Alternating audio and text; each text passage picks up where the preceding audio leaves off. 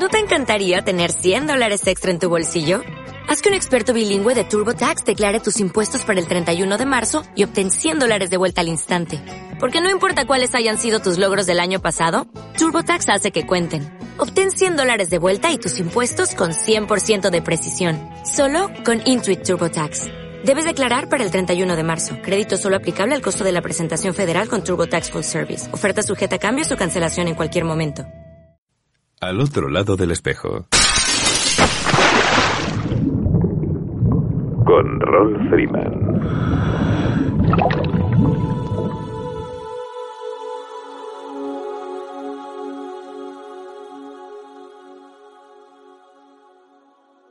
Cuando se hace de noche salen del bosque y se ponen chocos a bailar. Materia reservada es el tiempo de radio que se ocupa de poner en valor la calidad de los fondos marinos que gozan de una especial protección por parte de la Administración, lo que les confiere eh, a sus ecosistemas una calidad tremendamente superior al resto, un auténtico atractivo para los buceadores y la despensa sostenible de los pescadores artesanales. Esta sección forma parte del proyecto Reservas Marinas Garantía de Futuro de la Asociación Océano Alfa y la dirige y presenta la técnico medioambiental Gloria Delgado. Buenas noches, Gloria. Hola, buenas noches, Rol, y a todos los que nos estáis escuchando. Una semana más en materia reservada. Y bueno, bueno, ya, ya se, acaba, se ha acabado el verano. Efectivamente. Eh, sí, pero se han acabado los buceos de verano, pero el verano, o el buen tiempo, mejor dicho, sigue todavía en muchas de, la- de las regiones, de nuestras costas, como es, por ejemplo, eh, la costa murciana, y en concreto volvemos a Cartagena, ¿no? Eh, Este, este lugar enclave en el mundo con dos reservas marinas y para hablarnos de algo muy interesante que seguro que, a los buceadores que nos estáis escuchando pues ya os suena, conocéis o y habéis, ya habéis pasado por ello, eh, vamos a hablar de los criterios de buceo recreativo responsable en aguas interiores, ¿no? la nueva aplicación en aguas interiores de la región de Murcia y para ello pues tenemos a Dionisio García Piqueras que es representante de Pescares, eh, Proyecto Pescares en la Reserva Marina de Cabo de Palos y Las Hormigas y gerente de la ACBRM, Asociación de Centros de Buceo Recreativo de Murcia. Buenas noches, Dionisio, ¿qué tal? Muy buenas noches y muy bien, muchas gracias por contar con, con nosotros. Y la verdad es que, bueno, climatológicamente todavía, aunque ha llegado el otoño en la región de Murcia, todavía estamos en, en pleno verano.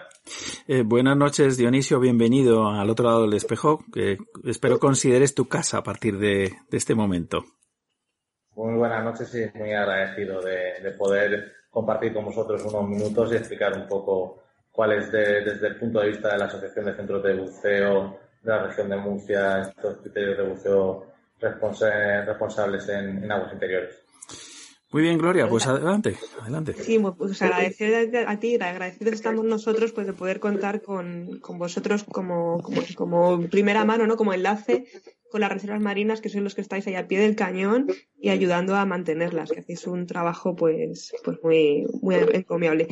Que, bueno, hablando de los criterios de buceo, que han dado tanto quebradero de cabeza, ¿no? O tanto que hablar, eh, a- se estaban aplicando en aguas exteriores, porque se aplicaban por una orden ministerial, y ahora aguas interiores. Murcia se ha, se ha unido al carro de la sostenibilidad, del buceo de calidad, del estándar más alto de, de calidad de buceo en el mundo. Y bueno, como ya hemos hablado anteriormente en este programa varias veces, en el Blue Drinks de Madrid, eh, bueno, quería un poco preguntarte a ti, Dionisio, que nos cuentes pues qué diferencias hay entre los criterios de aguas exteriores, los del bajo de fuera, y, los que se aplican en aguas interiores, tanto en Cabo de Palos como en Cabo Tiñoso. Pues eh, realmente la, diferencia es eh, prácticamente nula, ¿no? Eh, creo que se hizo un gran trabajo por parte de todas las partes, incluyendo Pescares, eh, la Secretaría, etcétera, y se consiguió unos criterios que quizás al principio pues, algunos buceadores podrían pensar que no tendrían mucho sentido, pero sí que al final se ha demostrado que eh, la aplicación de estos eh, criterios lo que hacer también es poner en valor los, las zonas, las reservas marinas de interés pesquero y que por parte del buceador sea más consciente del, del privilegio o del interés que tienen estas reservas marinas de interés pesquero y su conservación y, y protección. Por parte de la comunidad autónoma de la región de Murcia, aunque eh, se, se producía un hecho muy curioso, que era que en aguas interiores, competencia de la comunidad autónoma, no, se, eh, no era de obligatorio cumplimiento el tema de los criterios de uso responsable, pero en esas mismas aguas, a unos eh, a una menos de una milla de distancia, pues sí que tenías que hacer eh, los criterios de uso responsables como exigencia por parte del Ministerio de Transición Ecológica, ¿no? Y creo que, pues, eh, tras varias conversaciones y tras ver el caso de éxito que, que ha sido en la aplicación de estos criterios de buceo responsable, la Comunidad Autónoma pues decidió aplicarlos también en aguas interiores aprovechando una modificación de la orden de regulación de, la Reserva Marina de Interés Pesquero de Cabo del Palo. E incluso la nueva Reserva de Interés Pesquero de Cabo Tiñoso, que eh, está ya, entra en vigor, la orden de regulación entra en vigor, eh, entró en vigor, perdón, en agosto, aunque va a empezar a aplicarse a partir de octubre. Y la única diferencia que hay es que también por parte de, la Comunidad Autónoma de la Región de Murcia se obliga a la realización de un curso de una hora de duración sobre reservas marinas de interés pesquero de la región de Murcia a través de la plataforma de formación de la comunidad autónoma. Esa es quizás la, mayor diferencia que, podamos observar. Bueno, también muy interesante porque toda esta formación e información pues eh, creo que, da más calidad al, buceo, ¿no? Es una más experiencia o una experiencia más completa para los buceadores sin duda en una reserva tan chiquitita, por decirlo de alguna manera, de como Cabo de Palos, la unificación de normativa es, una ventaja desde el punto de vista de la gestión. Pero desde los centros de buceo y buceadores y la conservación del medio marino, ¿cómo lo veis? A ver, pues eh, evidentemente, como, como bien sabéis, ¿no? Cabo de Palos es una reserva que tiene cinco o seis puntos de buceo, incluyendo aguas exteriores, y, y tiene muchísima demanda, sobre todo pues, temporada, en temporada alta y el hecho de mm, exigir estos criterios y unificarlos a nivel de gestión pues nos va a permitir llevar un control más exhaustivo sobre quién y cómo se está buceando ¿no? en, estas, eh, en esta maravilla de, fondos. ¿no? El hecho de tener esos criterios de buceo responsable, como comentábamos antes, pues te está diciendo que este buceador, esta persona, va a, ser, eh, va a mantener una flotabilidad, va a tener unos conocimientos y en cualquier caso no va a tocar, o sea, no va a tocar el fondo de ninguna manera, con lo cual no va a alterar ni perjudicar ni tanto la flora como la, como la fauna, ¿no? Y eso muchas veces en, en, un sector en el que, sobre todo en temporada alta, como comentaba, hay un poco de estrés y tal, lo que te garantiza es que con, con esta pausa para realizar este test, esos conocimientos que quieres transmitirle al buceador, se los estás eh, transmitiendo al realizar el, el test.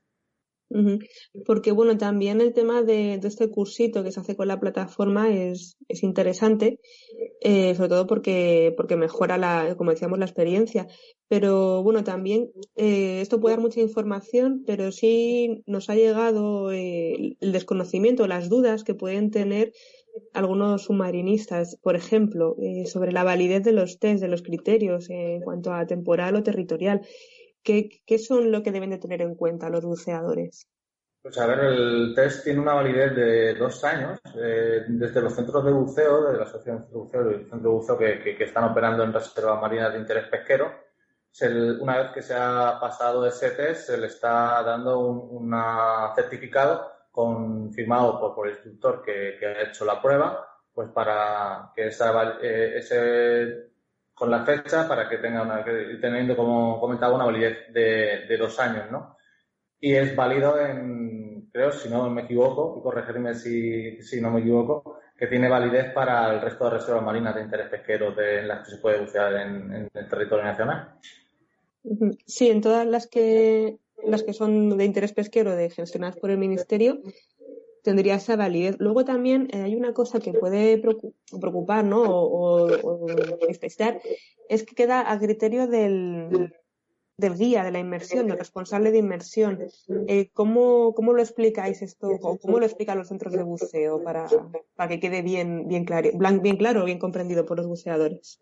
Claro, es, a veces, pues, eh, desde los centros de buceo pues, nos transmiten que es un poco complicado que a una persona que bucea con más de 5.000 inmersiones y que acaba de venir de un viaje, un buceo muy técnico, que le tengas que obligar a hacer este test, ¿no? Y es a veces por parte de los instructores que nos comentan que conociendo eh, muchos buceadores que, que, tienen una amplia experiencia, pues que a veces les resulta un poco complicado no explicarles el motivo del, del test. Y al final también se está haciendo una labor muy didáctica, tanto con los empresarios, con los centros de buceo, con los dueños de los centros de buceo y el personal, pues haciendo especial incidencia en que tenemos el privilegio de estar en una reserva marina de interés pesquero, en la que somos invitados y en la que tenemos que mm, hacer valorar al cliente el, en el entorno en el que se está buceando, sobre todo con un criterio de sostenibilidad en, y, y, conservación, ¿no? Y estos eh, son los parámetros en los que, o las guías en las que nos tenemos que basar para decirle al cliente que aunque sea el mejor buceador del mundo, tiene que saber que tiene que hacer ese, ese test, pues para que el instructor o sepa o conozca que no va a producir ningún daño en los fondos en los que se está buceando. pues es un poco complicado así. Sí, yo quería añadir de que bueno que puede ser el mejor buceador del mundo, pero también estás en uno de los mejores espacios del mundo para bucear. Hay que estar a la altura, entonces. Correcto, correcto. Sí. A ver, también es cierto que eh, hay, hay algunos eh, datos, de, sobre todo cuando es la última, el tipo de titulación que tenga el buceador o eh, la última inmersión cuando se ha producido. También son datos que te hacen un poco ver cómo puede ir ese, ese test. Claro, porque no solamente nos vamos a quedar en el test, a mí me gusta decir que los criterios de buceo recreativo responsable son también el briefing, el decálogo, el estar informado de que es una reserva marina de interés pesquero, que se practica una pesca artesanal, etcétera, que no nos quedemos solamente en el test, que al fin y al cabo eso es como un chequeo de seguridad que hace el responsable de inmersión, porque es responsable de ese grupo, y, que nos quedemos también con que es un conjunto de pautas y de buenas prácticas que, hay que resaltar. Porque aquí, por ejemplo, eh, hablamos pues, mucho del tema de la protección de la rosa marina, del espacio, pero yo quiero romper una lanza por el buceador recreativo, porque creo que también lo estamos haciendo muy bien, y, te voy a preguntar si crees que realmente la, figura de buceador está reconocida por la Administración y si es necesario que se sigan desarrollando bueno, estos proyectos en los que participen buceadores, como, como, este proyecto de Reserva de Garantía de Futuro, y que ayuden a, destacar este papel que tenemos los buceadores recreativos en la conservación, en la ciencia ciudadana y, en fin, en la divulgación. Sí, yo, mira, en, este, en este sentido, mm, desde que estamos trabajando en la Asociación de Centros de Buceo, al contactar con, eh, con bien responsables de comunidad autónoma o tanto en materia de, de turismo como de pesca o bien a través de la Secretaría de Estado, etcétera, te das cuenta que a veces no se conoce muy bien cuál es la labor del, o sea, cuál es el interés del buceador, ¿no? Yo creo que todo el mundo, todos los que buceamos, eh, somos conscientes de lo que queremos es conservar los fondos y protegerlos. Somos personas muy activas relación con el medio ambiente, participamos en formas de limpiezas de fondos, de forma altruista, incluso colaborando económicamente con, con ellas. Y eso al final el buceo es una actividad totalmente contemplativa, ¿no? Eh, de, además, de hecho, el, el, que haya un seguimiento, un informe anual que se publica por la Universidad de Murcia en este caso sobre el estado de los fondos, pues eh, refleja que a pesar del paso de los años y a pesar de mm, que haya un número importante de, de buceadores, la reserva va cada año a mejor. ¿No? O sea, quiero decir, eh, si hubiese algún impacto negativo y siendo invitados a, a, poder bucear en, en una marina de interés pesquero, pues eh, si hubiese algún problema ocasionado generado por los buceadores, evidentemente se habría prohibido que se pudiese bucear, ¿no? Y en ese sentido creo que sí que em, habría que resaltar más la figura del, del, buceador como un actor muy importante en la conservación de estos, de estos fondos y darle también su, su protagonismo y su, y su interés, ¿no? A veces creo que eh, simplemente se está viendo al, buceador como alguien que viene, paga y ya está, ¿no? Creo que habría que ensalzar más la, figura y porque creo que para la economía de, de determinados lugares, eh, en este caso Cabo de Palos en, en invierno, en temporada baja, muchos eh, bares o restaurantes se mantienen también abiertos por, por, la afluencia de buceadores y eso es un indicador también de generador de economía, eh, etcétera. Yo creo que a veces se nos ve como llevamos con tanta parafernalia, ¿no? Y tampoco mimetizados con el entorno, que parecemos un ser extraño, pero no nos diferenciamos tanto pues de, un senderista o, o una persona que camina por el monte para observar aves, ¿no? Que, que realmente estamos para observar, para divulgar. ¿Y qué sería de, del medio marino si no hubiésemos tenido a lo mejor pues submarinistas, en este caso científicos y, y pedagogos o divulgadores como Jacques Cousteau, como Silvia Air, en fin, que, que también están dentro de, esta comunidad, digo yo. Sí, eh, además es, eh, hay un, dato bastante curioso y es que las calas donde se hacen eh, bautizos y cursos de buceo, etcétera, son las calas de la zona que más limpias están. Y es porque, bueno, al final, cualquier buceador, eh, mm, cualquier objeto que se encuentra, o bien alguna lata, o que echan de algún barco recreativo o de cualquier otro, evidentemente lo primero que haces es ir y recogerla, ¿no? Para que no contamine, para que no perjudique los, los fondos, ¿no? Y, eh, y yo creo que eso va intrínseco en el, en el buceador. Al final, bueno, generalizar siempre se, pero vamos, yo cuando vas en los barcos no ves a la gente, o yo por lo menos no he tenido esa experiencia, ¿no? De ver a la gente o fumando, o tirando una lata al mar o, teniendo, o tirando cualquier objeto, ¿no? Porque somos muy conscientes de, de lo que perjudica al, al entorno y al medio ambiente.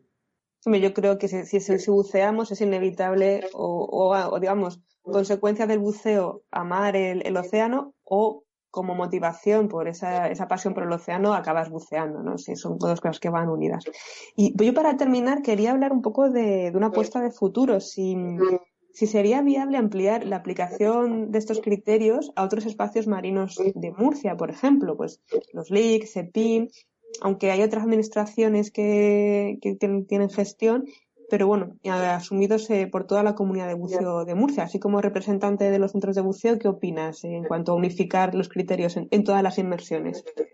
Bueno, pues ahora mismo hay un proyecto de hacer una tercera reserva marina de interés pesquero en la zona de Cabo Cope, en Águilas, al sur de la región de Murcia. Y bueno, evidentemente, pues eh, cualquier uh, cualquier actuación en este sentido, pues lo, lo, vemos bastante interesante, ¿no? Y, y lo que hablaba un poco al principio, creo que lo que se genera con estos criterios es un conocimiento y es un respeto al, al entorno con lo cual pues veríamos eh, bastante adecuado el que se extrapolase a otro tipo de, de, zonas y a otro tipo de, de, actividad de buceo que no sea única y exclusivamente el buceo en zonas de, de reservas marinas, ¿no? En ese sentido, pues mostraríamos todo nuestro apoyo. Eh, el hecho, como también comentaba al principio, de que se haya incluido ese, esa formación por parte de la comunidad autónoma a través de la plataforma de formación, eh, ya incluye y recoge esos eh, criterios de buceo responsables.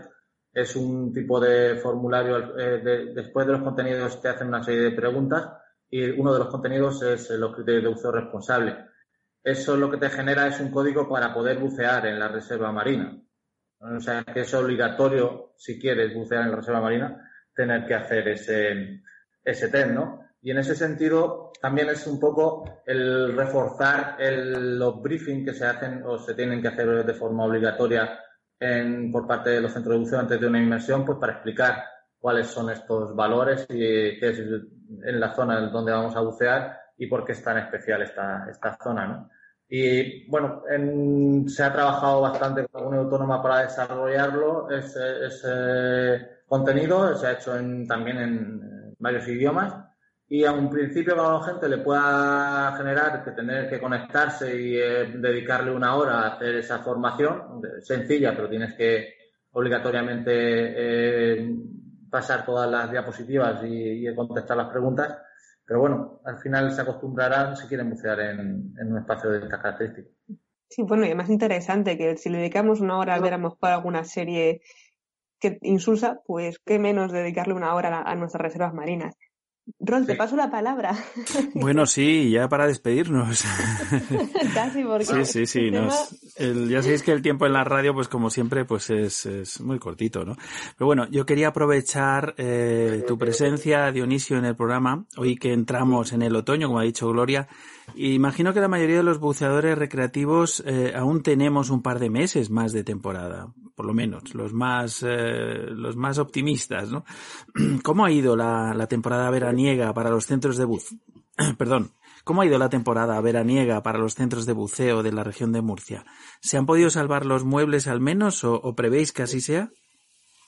A ver, salvar los muebles eh, no se salvan porque al final eh, hemos estado cerrados desde marzo hasta casi mes de junio y evidentemente hasta que no hubo movilidad entre las comunidades autónomas, hmm. pues al principio en mayo sí que hubo un poco de buceo de la gente de personas de la región de Murcia, pero no el, no el deseado, ¿no?